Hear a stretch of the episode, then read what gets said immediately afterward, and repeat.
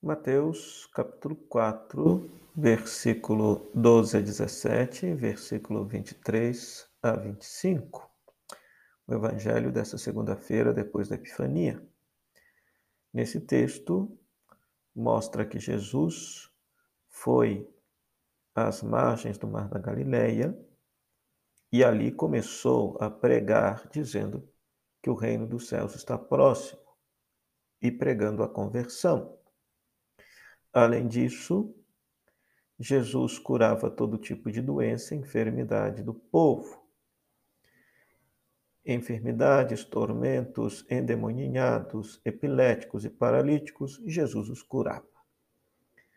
O interessante deste texto é que as curas que Jesus realiza, esta misericórdia que Jesus pratica para com os enfermos, é um sinal da sua bondade para com o povo, mas ao mesmo tempo é sinal da chegada do reino de Deus.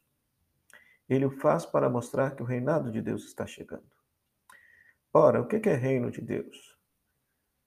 É, se nós levarmos em consideração a mentalidade do povo no século I, no qual Jesus viveu, o reino de Deus era justamente aquele momento no qual Deus interviria na história da humanidade, estabelecendo os seus valores, estabelecendo o seu reinado, libertando a humanidade de todo mal, de toda dor e de todo sofrimento.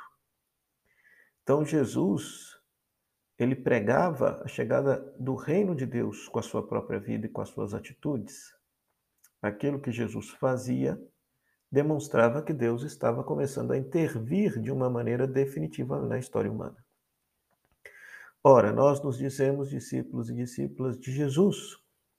Então, ainda hoje devemos praticar a caridade e a misericórdia para com os que sofrem, como sinal de que Deus está reinando sobre nós, que Deus está perto de nós, que seu reinado se faz sentir, que seu reinado se faz próximo.